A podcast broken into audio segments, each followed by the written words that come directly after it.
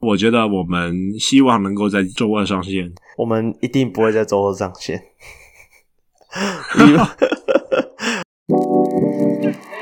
在直接手上，时间已经不多了，剩下三百万，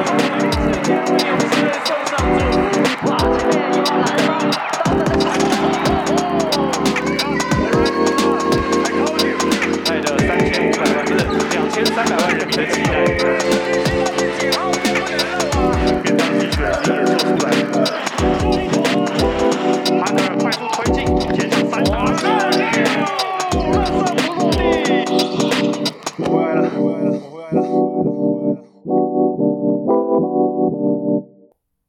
位喜爱篮球、热爱篮球，在现场看篮球，在键盘上关注篮球的朋友，大家好，这里是霹雳键盘，我是驻中立非理性乡民小如 Roy，我是专业键盘看球的香港小悟空。各位情人节快乐啊！没有情人的抗，你怎么过情人节啊？哎，靠北啊！你现在是怎样？现在要挑衅是吧？没有啦，哎、欸，我也是抛弃我的情人来这里陪你录音呢，而且都已经几点了？欸、怪我现在，好，你赶快讲。征求一下抗的另外一半，台湾人家，因为他很想要用一亲来台的名义来台。哎、欸，你不要害我、欸！观光吗？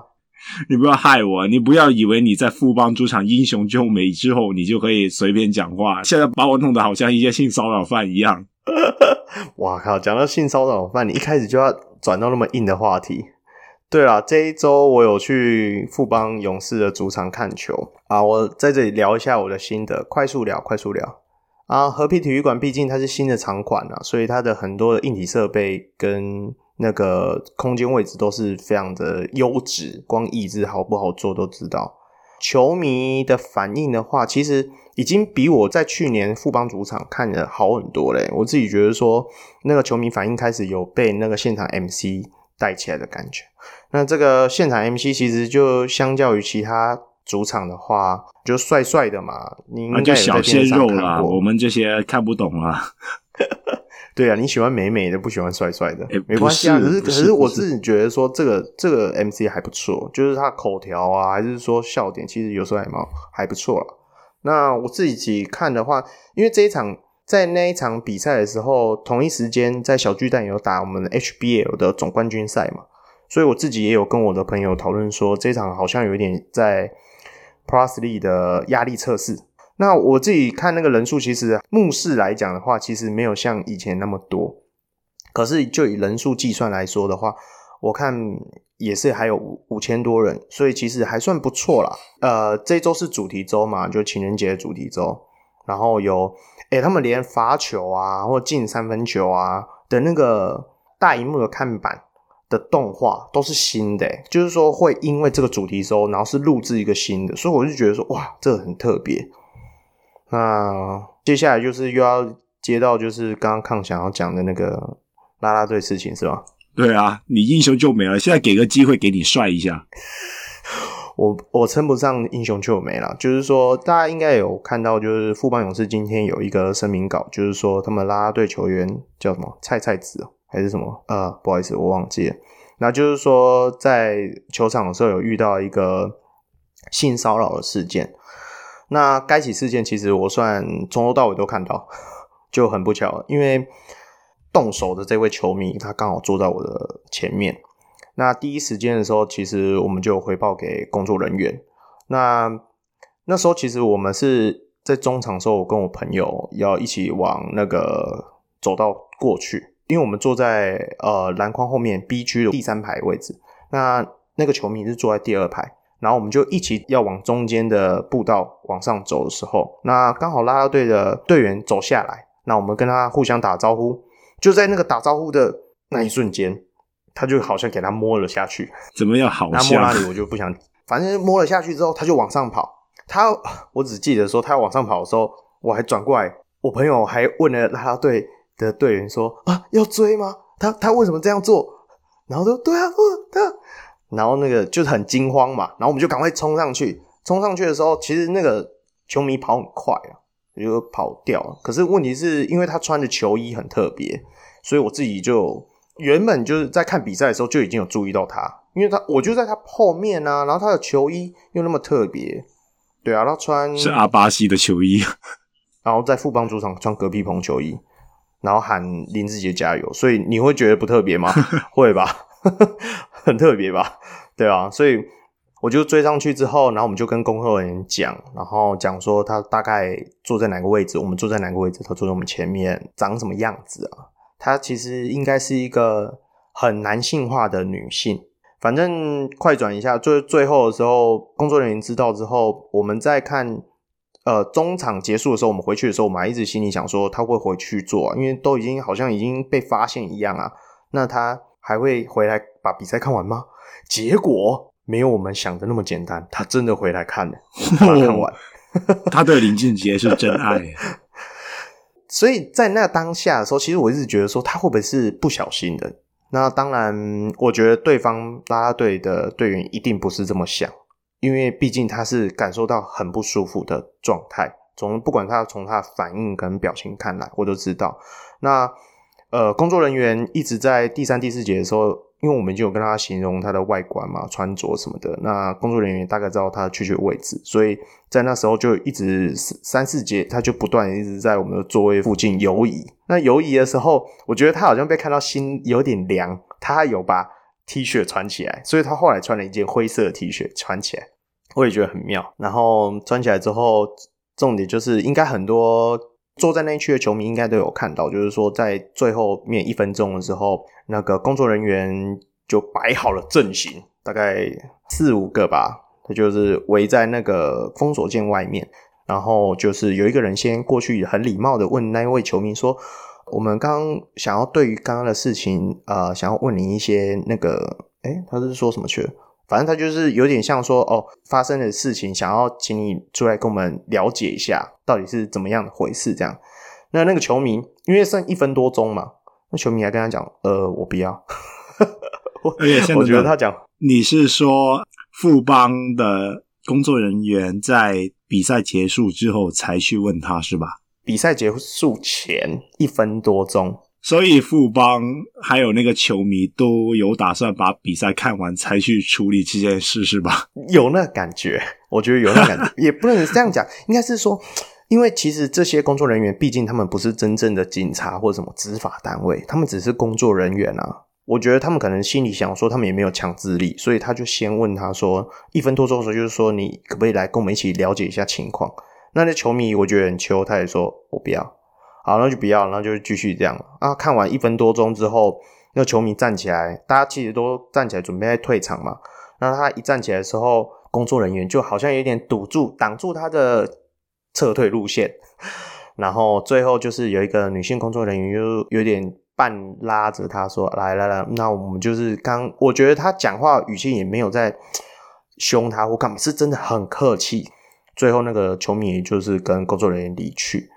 那离开之后是警察又来嘛？那因为我们毕竟都有看到当时候的情况啊，我们又住桃园，如果我们再跟去打完比赛九点多，我们再跟去做笔录弄完，我可能都回不了家，所以最后的时候是由另外一组，就是我不认识的，也是很热心的球迷朋友，他们就是从另外一头看到完整情况的人，然后他们就是跟警察回去做笔录这样子。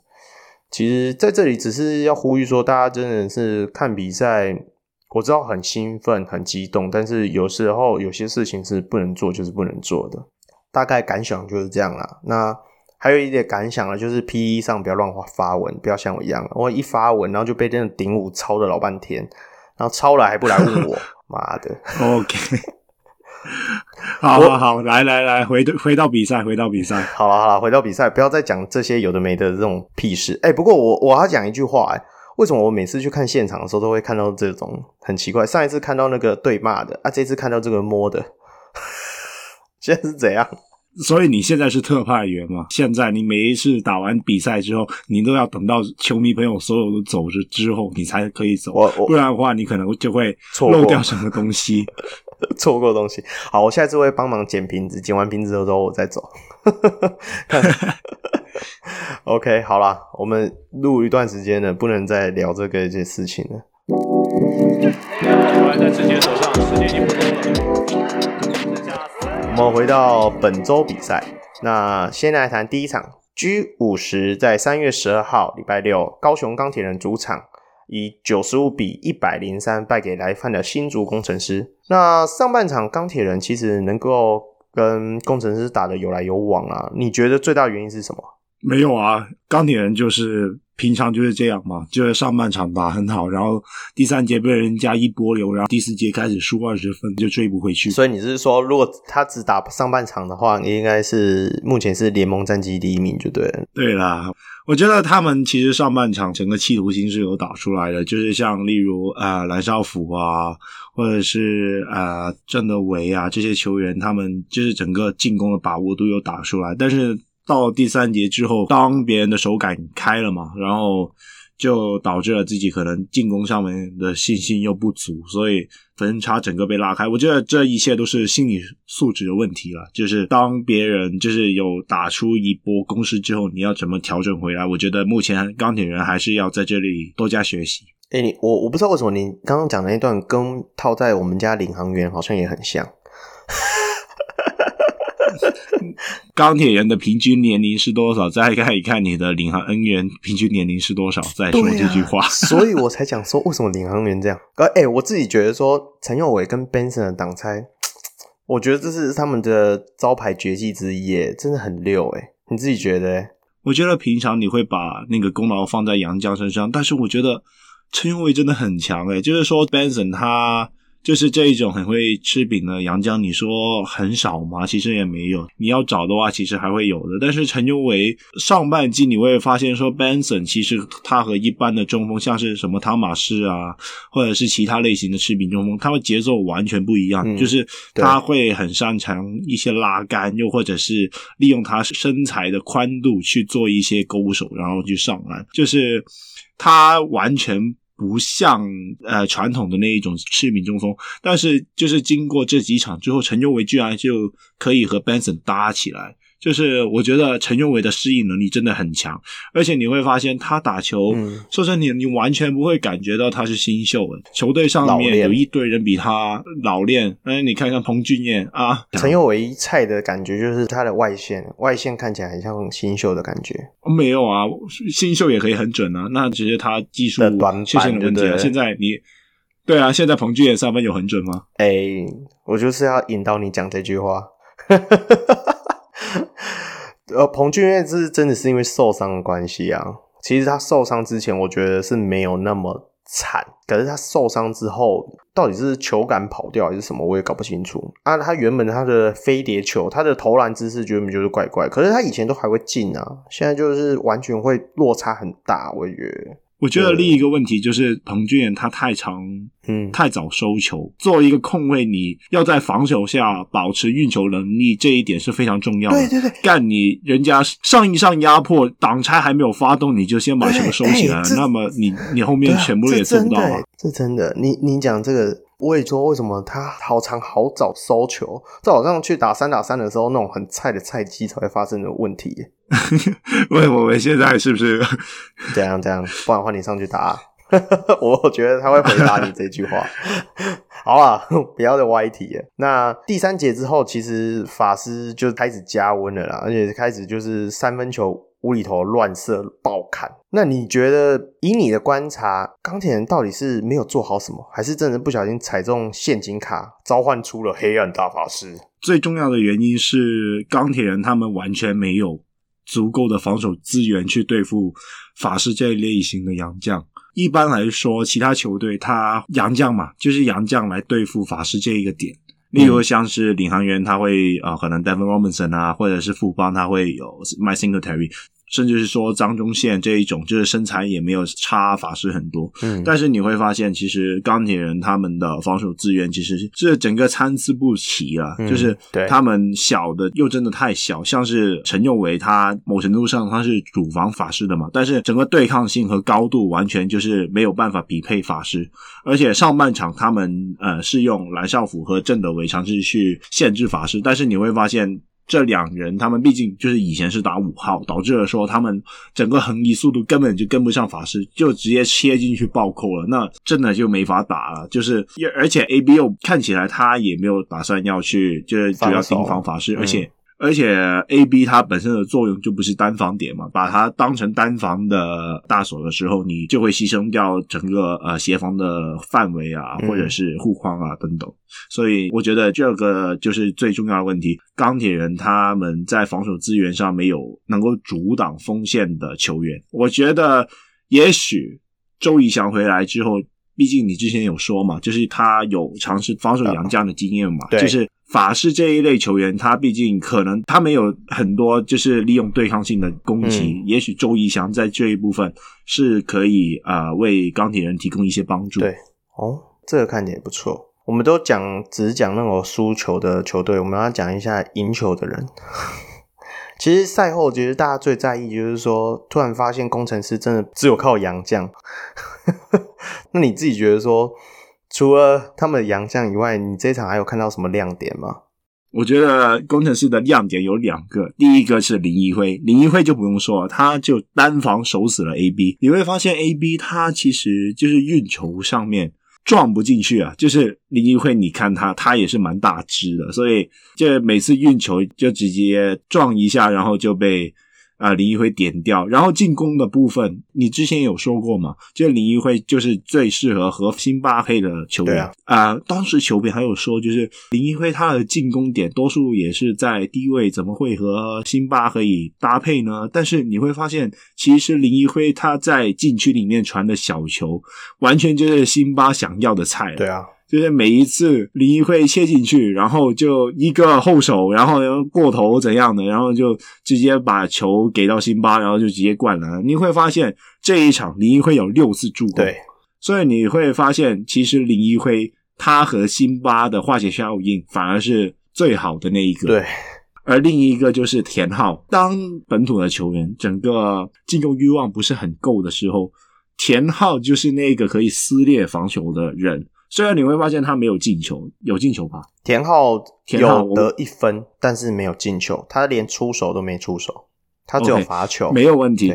最重要的是他整个打球的节奏很溜啊，他可以就是运来运去，然后找不同的队友。他的整个分球的时机，还有整个速度，完全就是帮法师和辛巴两人配起来。就有一球空中接力灌篮嘛，就是他。突然就 slip 过那个 screen，然后就是在中距离假装要抛投，然后直接就丢给辛巴灌篮。还有很多球就是法师的快攻三分，全部都是田浩分出去的。因为田浩这一场他也是拿了呃六个就是球呃球队最多的六个六个助攻，所以我就觉得三千五会不会给田浩好一点？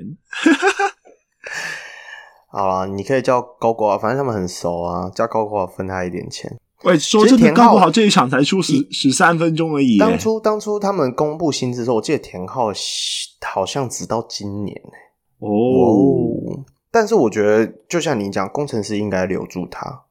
我觉得他跟高国豪搭很配，然后。只是你不能找辛巴，就是其实高国豪这一场拿零分，大家就是一直念嘛，就是说你领那么多钱，然后拿没有啊？就是当杨绛打了起来的时候，就是高国豪存在感就突然之间变得很变低了很多。我觉得最近几场高国豪的存在感也低了很多，诶，就是他没有一些很烂头的情况出现，但是。你会发现啊，他有上来吗？然后他被换下场了之后，你才会发现他，被换下哦，原来有上场。哎，欸，嗯，你你自己你自己不会觉得说，其实辛巴在不在都是假议题嘛？就是问题就是说，去年的打法跟今年就是真的是差别很大。再加上就是说，其实他们一直在培养，不管是肖顺义啊、李佳瑞啊，他们这些人都今年搞得好像被养坏一样，欸。哎，现在就是有辛巴，你自己觉得说，像他们两个的。这种原本就是打那种呃转换快攻比较好的人才，然后现在在这种体系之下，他应该要怎样在工程师里面找到他自己的位置？我反而觉得，呃，这工程师的这这种想法是成功的。就是李佳瑞和肖顺义在 Plus 成立之前，大家都会觉得说他们是一个就是养成失败的球员嘛。嗯。嗯但是你会发现，例如我刚刚举例了钢铁人，他们完全守不住法师嘛？对。能守住法师那一种球员，基本上都在工程师里面。李佳瑞、肖胜玉，或者是朱云豪这一类。就是有运动能力的高侧翼，然后就勉强能投投三分，怎么样的？你会发现，其实其他球队基本上都是把锋线的型的洋将交给自己球队里面的洋将去处理。但是，嗯，工程师不一样，他们就是在这个四号位都是有速度、有对抗性的这一种侧翼，就是代表说他们是可以利用本土去做那个锋线的防守。从而去解放了他们自己洋将的进攻，我觉得这个是一个非常重要的点。说真的，你会发现除了除了富邦有施伯恩和林梦雪以外，其实其他球队也没有这一种速度和对抗性兼具的四号位本土球员了。所以我觉得还不错，但是纯粹是辛巴在这里导致了他们可能整个呃转换进攻上没有打很好。对啊，我的意思就是说，你签了李佳瑞那么多钱。你签了肖顺义那么多钱，结果你直接把他拿来当防守工兵，会不会太浪费？我是这样感觉啊。嗯，没办法啊，我觉得这些东西要练了。李佳瑞有持续在进步了，肖顺义就嗯，加油加油。肖顺义其实他就是体能好嘛，跳跳人这种 NBA 里面的感觉就很多，就是什么都可以来一手，什么都没有很。然后现在我们不是在打 NBA Plus 里面跳跳人应该没那么多吧？好了，我们不要再谈工程师了，因为搞得这整个节目都是撕黑的感觉。接着，我们就直接在讲呃钢铁人的部分，因为反正他是都是主场二连战嘛，那我们就顺顺势带到就是 G 五十二，在三月十三号礼拜天一样，高雄钢铁人主场，然后又以九十三比九十八再度惜败给新北国王。那这一场的话，其实齁，大家的看点应该就是吕正儒的三分记录了。他其实刚刚我们第一场没提到，他这一场在对工程师的时候他就已经复出了。那他就是要迈向他的一千颗三分球记录，在这一场对国王的时候有达成这个记录，甚至达到一千零一颗，以后每一球都是记录了。那第一节杨敬敏真的是天啊，so hard，太烫了。那你自己觉得说，像他第一节就开始感受到活力四射的明哥。啊，单节拿下九分啊！相较于我们钢铁人，就只能靠我们的右尾扳身的右扳连线，然后打完第一节是勉强平手了。那通常在首节很容易打得很不顺的国王，你你觉得说在麦卡洛开始不在阵中之后，他们有做到什么变化吗？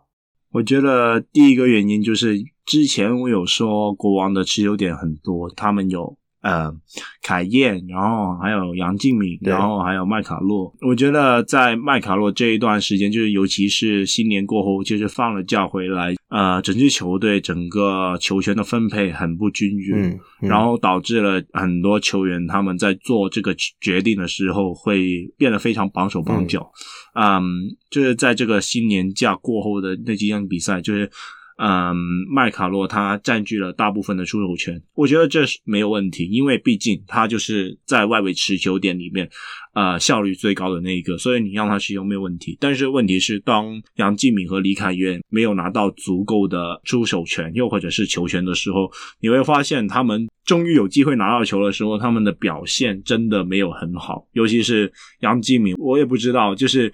感觉他每次拿一拿完球之后，也没有想要扣挡拆，然后就是想要直接打进去，但是又打不进，然后就可能随便来个就买饭，然后大家也会见他老将嘛，然后就给点脸子给他，然后吹个罚球给他吧，感觉很不顺。而李凯燕更惨，李凯燕就是他扣完挡挡拆以后，就是中距离投不进，然后对方也沉退嘛，所以他也没有办法切进去，所以导致了说杨继敏和。李凯燕在年后的整个表现也是非常糟糕的，但是这一场，因为也许麦卡洛就因为离开了，啊、呃，杨敬敏就变成了进攻的第一选择，他的整个球权又或者是处理球的时间多了，嗯嗯、他就会更有余裕，可以扣个挡拆，然后去做一些不同的动作，然后让他去做一个得分。也许是因为这样才会导致了他今天会呃这一场会有如此高效率的表现。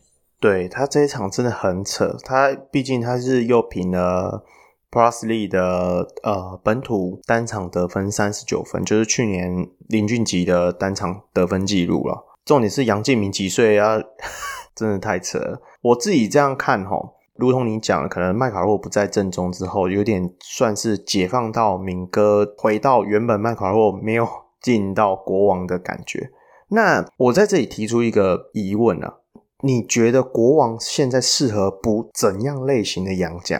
就以现在这个模式，我觉得他们还是需要类似麦卡洛类型的洋将，但是可能就是持球的时间比较少一点，因为毕竟你会发现，其实他们的禁区也还是只有汤马是一个，嗯、然后我们可以再算上 Q，但是。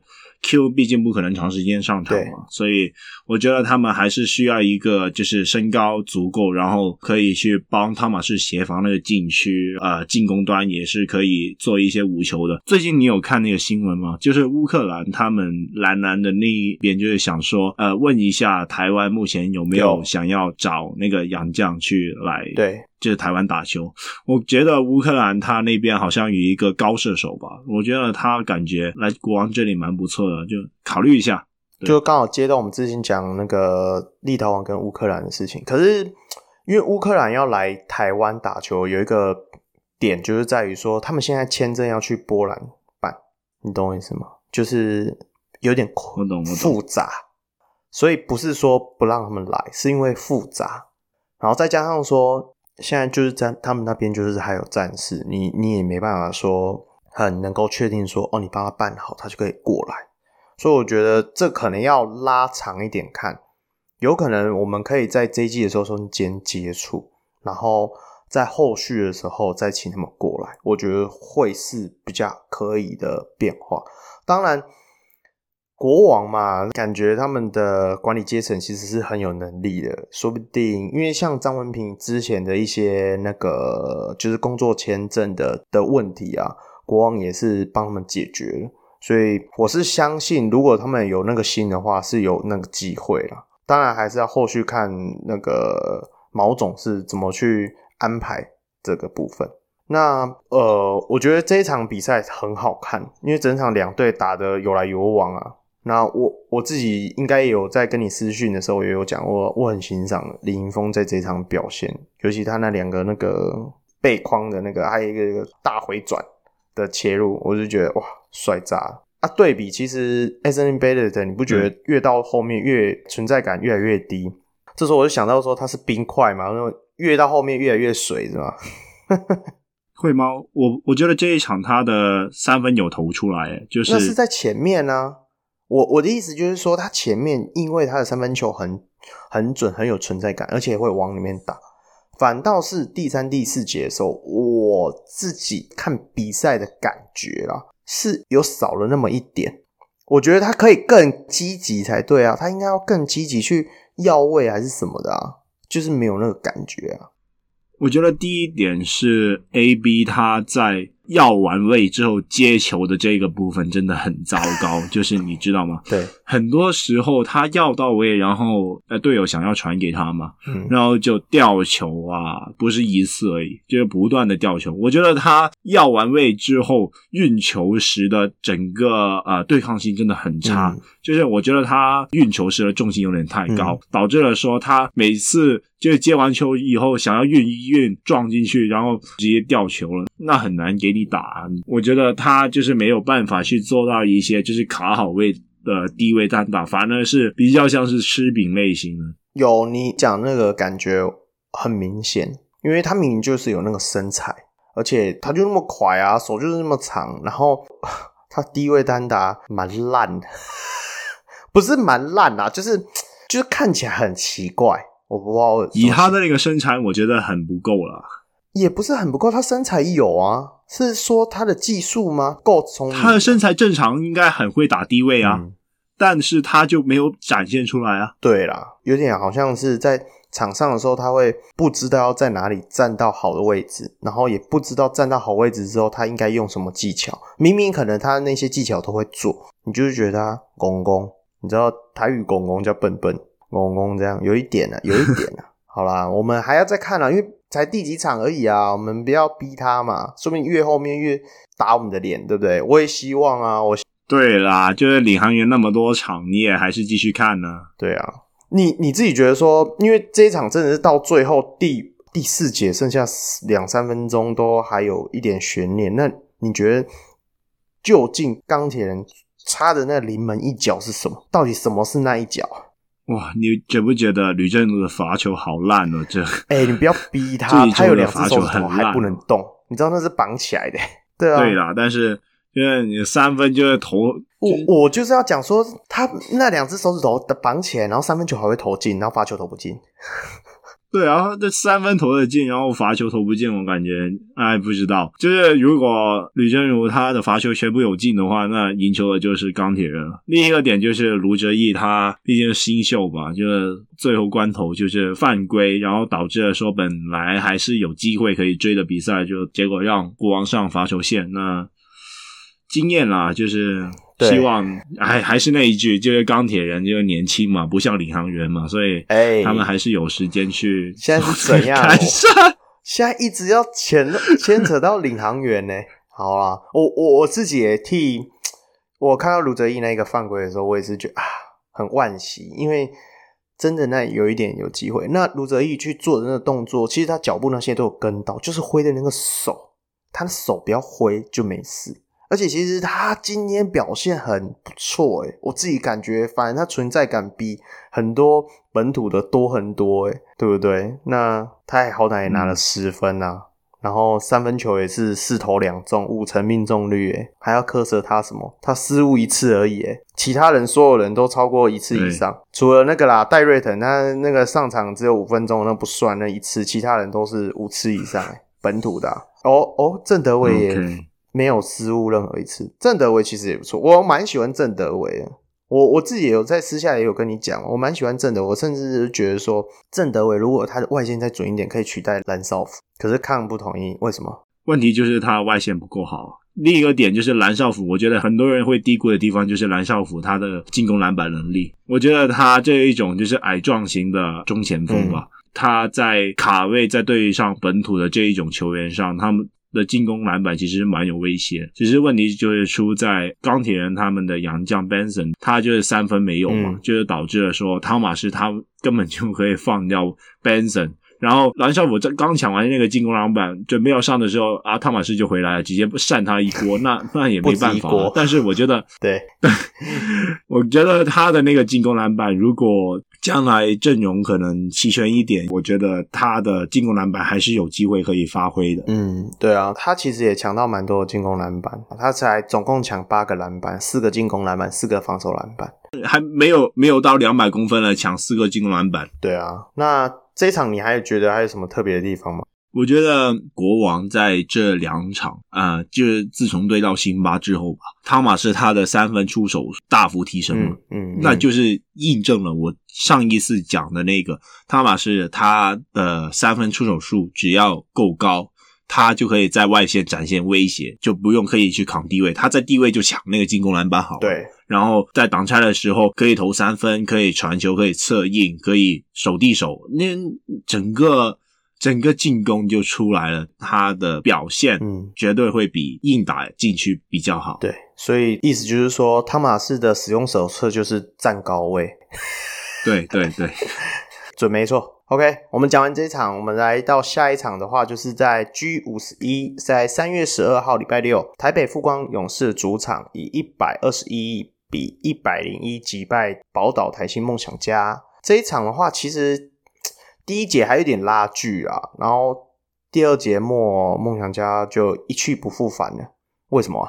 我说真的，我觉得完全就是勇士队的经验啊。我觉得梦想家他其实在防守的部分其实做的蛮不错的，就是他有尝试去做不同的防守的体系，例如就是前场盯人啊，然后或者是联防啊。他们基不基本上什么的防守策略，他们都有用过了，而且执行的还算不错。但是问题就是富邦那个球员的经验值真的是太强了，他们一堆老将太有经验，导致了说就算那一个战术没有打出来，他们被压迫，导致了他们没有办法去传那个战术设定的传球，但是他们还是能靠着自己的经验还有。自己的把握力，然后去创造一些小组的配合啊，或者是直接自己得分。嗯，我说我刚刚没有提到说这场其实是 Hicks 的复出嘛，然后大 Z 赛瑟夫也复出。那这场的话，其实梦想家打的就是基本上就是以五小为主了。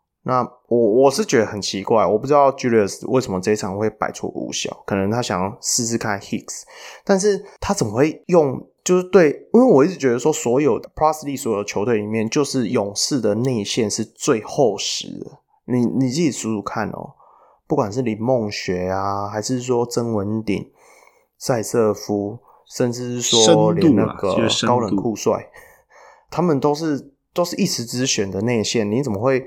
就是硬是对到这种强强有力的内线的时候，才摆你的五小阵容。我觉得这也许是呃梦想家教练的执着。你会发现他的风格就是想要打 five out 打小球，对啊，所以就导致了说他在进攻与防守的取舍上，他选择了进攻，所以。导致了他在 Hicks 就是开箱之后，他就选择把 Hicks 和 Boy 一起摆上来，尝试去做那个五小的进攻吧。因为上一季他们也是把 Young 和 Hicks 一起摆起来，然后就让李德威扛中锋去做那个 Five Out 的进攻。所以我觉得这不能怪他，毕竟这如果他选择把大 B 哥放上场，然后那就不是他的。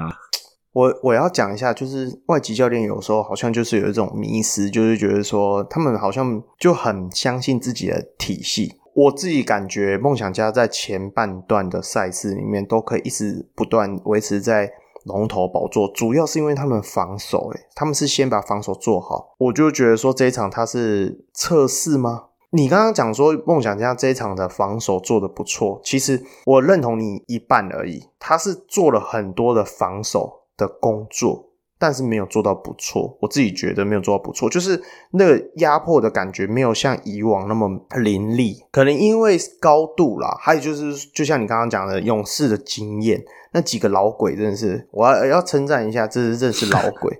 那个你会很明显感受到，现在曾文鼎的那个存在感真是大到爆炸，不管打哪队。我等一下会谈到对那个领航员的嘛，我也要讲到这个部分。就是他一上场，他明明出赛时间不长哦，可是你就会明显感受到他上场之后，不管是在进攻的，就是球的流动，或者说在防守的补防啊，指挥队友，真的很像勇士的 Draymond Green，他是富邦勇士的 Draymond Green 的那种感觉，真的有点像。反正他们也是啊，三分球有一搭没一搭的嘛。有进就进啊，没进就算了啊。进攻也不是他们的需求，他们主要就是在场上指挥他们的防守跟转移那个球的流动。而且下半季开始，其实很明显感受到他们一些呃勇士的锋线的那个准头全部都慢慢回来了，特别是张忠宪。我自己觉得说他们这一场超好，是因为他们的轮转做得非常好，而且他们做了很多的那个转换快攻嘛。他们转换快攻程是很像你在在玩球嘞，所以最后打到一百二十一分，我不意外啊。命中率，他命中率的两分球快六成诶，然后三分球四成诶，这怎么守？对对对，你刚才有讲了一个点，就是说富邦他的防守轮转很好，那这那这个就是对付梦想家最好的武器啊，因为他们就是打 five out，就是往外面投三分，然后。你的防守轮转够好，把那个空间给抹杀掉之后，他们又没有办法切进去，所以导致了说他们有很多的三分出手，然后就制造成那个长篮板，然后再让富邦就是你懂得，就是快攻嘛，玩一下球也没有关系。对啊，真的，我这一场其实就是这一场之后，甚至是说遇到领航员那一场的时候，我才发现说三月不让是勇士。勇士真的已经开始在调整他的准备要打季后赛的节奏，不对这个是准备打冠军赛吧？我这时候要讲一句话，Eric 都你害的，说什么他会被淘汰？妈的，下半季一开始就猛给大家看，真的是他现在好像已经五连胜还是六连胜？五连胜吧，好像五连胜。勇士会在礼拜天的时候，就下周礼拜天的时候，在桃园巨蛋打。领航员吧，我这场会跟翔哥去看。我希望我们这一场的时候就可以看到斩断他的连胜。想多了，你自己看下一场。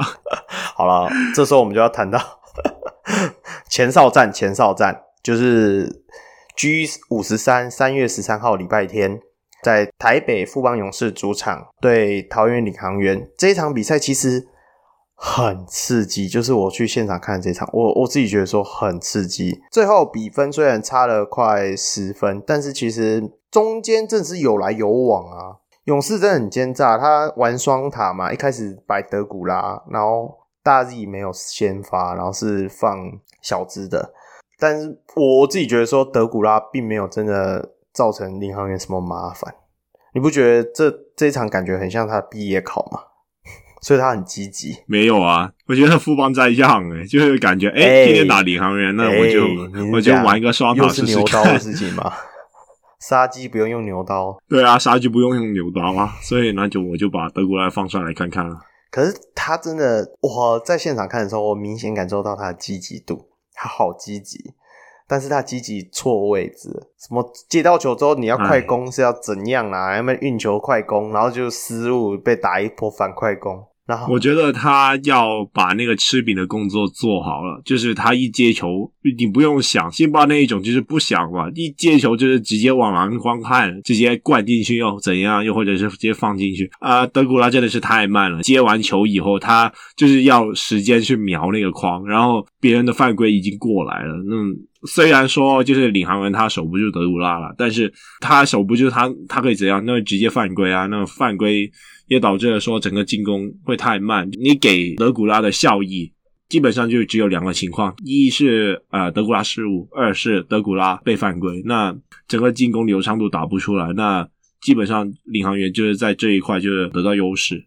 对你，你讲的这个就是我想讲的。我我一直觉得说德古拉没有造成领航员麻烦，就是在这里，就是他完全没有一个威胁性，反而我希望他打，就是他打打我们进去啊，反正他那么慢，那我就可以压迫看看嘛，捞他球嘛，反正我捞到球，我就会有拿到两分的机会啊。你看，所以他这一整场，你知道德古拉几次失误嘛？五次失误，所以我才会说这一场就感觉是他的毕业考。可能许经理的教练应该也是想测试他，说像德古拉这种类型，如果连这种矮阵容的领航员他都没办法解决的话，他就更不用看说要去打像辛巴那种老油条了。我自己在现场看的时候，我自己觉得领航员真正麻烦就是在像我刚刚讲的老鬼上身的时候，这一场的老鬼不只是曾文鼎，曾文鼎有一球你应该也有看到嘛？那个谁，久等要单打他那一球。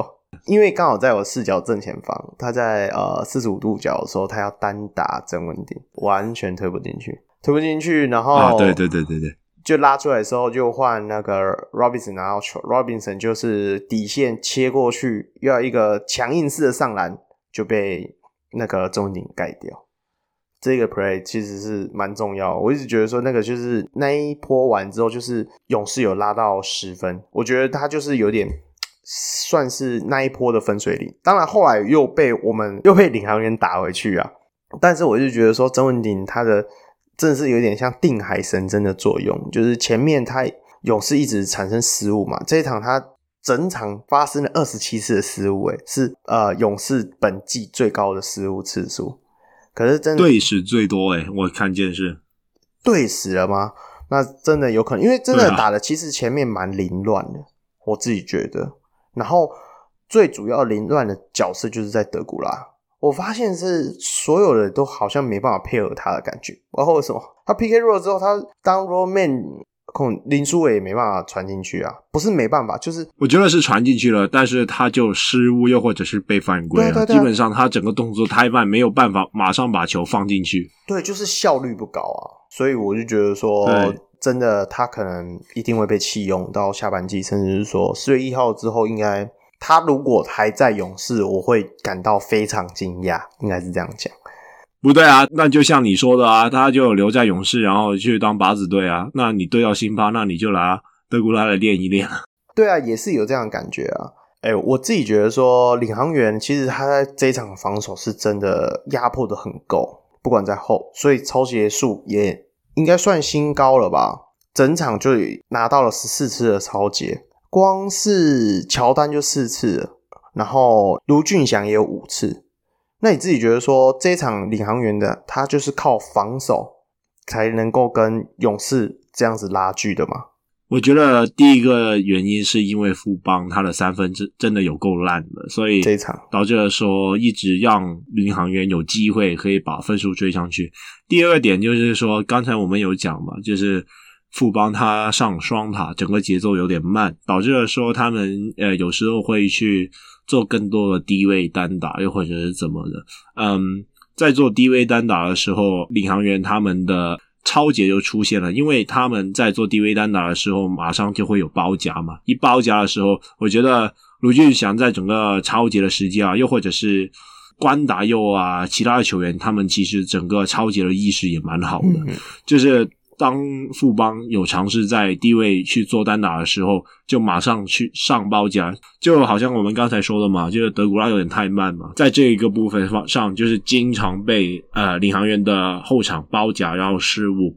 然后另一个点就是，他们除了就是在低位单打的包夹做得很好以外，他们在前场上面，他们也制造了富邦勇士他们的一些后卫的失误。我觉得关达佑在这里又是关达佑，关达佑在后场的防守真的是没有话说。我觉得他完全就是目前还能勉强支撑着领航员的重要原因。那好，那我。丢一个问题给你，这这也是 P 乡民最爱问的。那你觉得控球要给老吴还是给关达佑？我觉得，如果既然现在是陷入基本上就是走投无路的困境的话，那就直接放飞自我，让关达佑去控球好了。因为我们也许会说，关达佑他的运球没有很好，然后进攻手段也没有很多，但至少他很冲、很拼、很跑啊，所以。至少会把整个节奏带起来吧。嗯，我的看法跟你有点类似。我也觉得说，现在可以试试看，先让关，反正战绩就是那么差啦。你要一时半刻追上全部的人，其实也是有一点难度了。那如果我们可以一开始就上关达又加施晋尧这样子的阵容，让一开始就把防守的压迫性拉到高点，那。很多球队其实一开始的时候都是会有点慢慢热倾向，就是用这样子打打出一点信心之后，那如果开始遇上呃乱流，就是领航员你仔细看，然后有时候打到一半就是会突然停滞那个进攻的那个能量，就是没办法，大家都打不进的时候，你就这时候换老吴上来，有点呃重新整理一下的感觉，我觉得是比较适合。因为老吴推快的时候是很很帅嘛，你你自己也感觉，其实有时候老吴在推快攻的时候也不错，这个就是另外一种突破点。我会觉得这样子是可以尝试的方式，当然这主要还是要看总教练的怎么安排嘛。我觉得领航员另一个点就是他们的快攻把握度真的有够差的，就是。卢俊祥吧，就是有好几球成功创造了一个二打一的优势，然后就直接失误，又要回去防守，就我觉得有点啊、对，有有些人球迷可能会跟我讲说什么：“哎，卢俊祥这么赞，为什么不让他先发？为什么不去取代施晋尧，还是取代谁谁谁？”然后说啊，他防守那么好，然后进攻那么好，我告诉你，就是因为不要让他上，因为我自己看。他的感觉，我觉得他比较像状态型球员，就是他状态好的时候，他可以那一波打得很好。所以为什么卢俊祥在这场比赛的时候，第三节末、第四节的时候可以打得这么好？怎么干就是会进得了？那个有一个大转身，那个也超帅的，对抗之后然后上来那个。但是我自己在现场看的时候，我感觉到很多防守的漏洞也是他漏掉了，并不是他单防不好，他单防很好。但是他呃，我看他比赛的时候，他守了好几球林志杰，那林志杰真的把他骗得一一愣一愣的，你知道吗？就是一点小动作，那没有办法，那是林志杰。对啊，我自己觉得说，这就是这一个落差点，就是在于说那个陈玉瑞，反倒是陈玉瑞，有些人会觉得说啊，陈玉瑞为什么还会有时间可以打？我自己觉得陈玉瑞不管在帮队友补防，还是说在。换防的时候，他做的都是非常确实。你知道陈玉瑞这一场都在盯谁吗？他都在盯张宗宪，他的体能也很好，所以他可以跟张宗宪稍微盯住。但是缺点就是，他毕竟身材就是矮人家一截啦。不过他是真的有让张宗宪在上半场的时候缠的有点遇到乱流。那下半场的时候，因为现在龙哥的调动就是这样，上半场的时候陈玉瑞都不再有出场时间，下半场反而就是变成卢俊祥跟关达佑这样子。那下半场的时候，当然张宗宪就是回到他那个有点准的感觉。其实主要我觉得是被林志杰打爆了。你你有这样的感觉吗？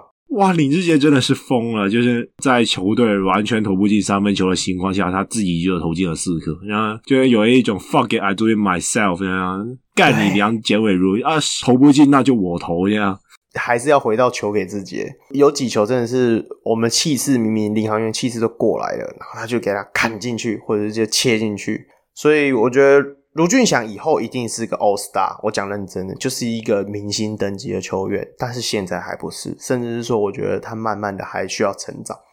很多一些老球皮的那种手段都会把他骗得一愣一愣，我是觉得 真的是就是比较菜一点了。就是说决策那一部分他要做多一点了。对啊，对啊，所以其实关岛又相对也是啊，我也觉得说龙哥会不让他。不能说不让他先发，就是目前为止关达又还没有先发的最主要原因也是在这，他很怕他没有啊。那但关达又有防守啊，而且关达又是控球啊，他可以带动整个球队的节奏啊。可是问题是，你也看过去年的关达又在场上手足无措的时候啊，但就是他这是今年啊，今年攻到底这时候要攻击，这时候要干嘛的感觉，他还是会有点拿捏不定啊。但是这是今年啊，嗯、今年的状况就是关达又明显。他在场上的时候，领航员打起来比较有活力啊。对啊，我也认同你这个部分，所以我会觉得说，让他跟施静瑶搭，然后施静瑶来主控看看，因为毕竟去年有给他打过控球嘛，你就让施静瑶主控看看啊，说不定会好一点。因为毕竟现，因为也是死马当活马医，因为施晋尧现在的状态就是很差。我我也觉得说，他很多一样 wide open 的部分，他。投不进很奇怪，这只是奇怪了，已经不是不是说他勉强出手或什么，是 y open 还是投不进，我我也不懂了，对啊，所以我就觉得说会不会让他换个位置试试看？当然这部分都是我们这种球迷在外面聊的，而且就说下一集的时候，我们还要再谈到肉肉等的领航员，哎，不知道，哎，算了算了，我们就把它留在下一集吧。本周赛事我们都聊得差不多了，我有想聊的部分，我们要拉一下赞助啊。有我们我们讲一下，我们今天几点开录？十一点。为什么？因为其实我们十点就 stand by 了，就有人是电脑挂掉。一开始是我太忙，通常是九点半就要开始，然后十点好才开始录。开始录了之后，然后结果有人电脑挂掉，电脑挂掉之后。一下子新的麦克风接不到这个，然后一下那个，然后我耳机又出事情，哇靠！搞一搞搞一搞，十一点才开始录，然后现在几点？现在现在已经十二点十分了啊！你知道，其实我们现在录音的品质也没有很好吗？就是我经常讲话，然后 Roy 听不到，到时候又要剪一堆，你所以我想说，有什么好的厂商想要赞助的话，哈哈，我也不知道为什么啊。我那天才跟你讲说，那个 PPT 有人给我 feedback 说，好，我我们会，他说他会准时等待我们周二上线。我是说，我觉得我们希望能够在周二上线。对，我们一定不会在周二上线。因为 不是啊，我们希望在周二上线啊，但是因为好，哎呦，我们录这个感觉好多。因为我们也希望成品是能够完美的状态，所以我们也不希望我们有很多弃音啊，或者是抢剧啊，什么都就是直接这样剪一剪就丢上去，还是会稍微修一下。那就这个就是要一点时间，再加上说像今天那么多的 trouble 这样子。OK，好了，那也差不多了。那节目也到了尾声，最后不免俗宣传一下，欢迎各位到小人物上篮的粉丝专业或粉丝团里与我们留言互动。也可以到我的 Instagram Kong NBA 留言私讯，一起讨论篮球。最后，我是祝中立非理性的乡民小人 Roy，我是专业键盘看球的香港小人物 Kong。好了，我们下回再见，希望有，有啦，希望周四会上，拜拜，拜拜。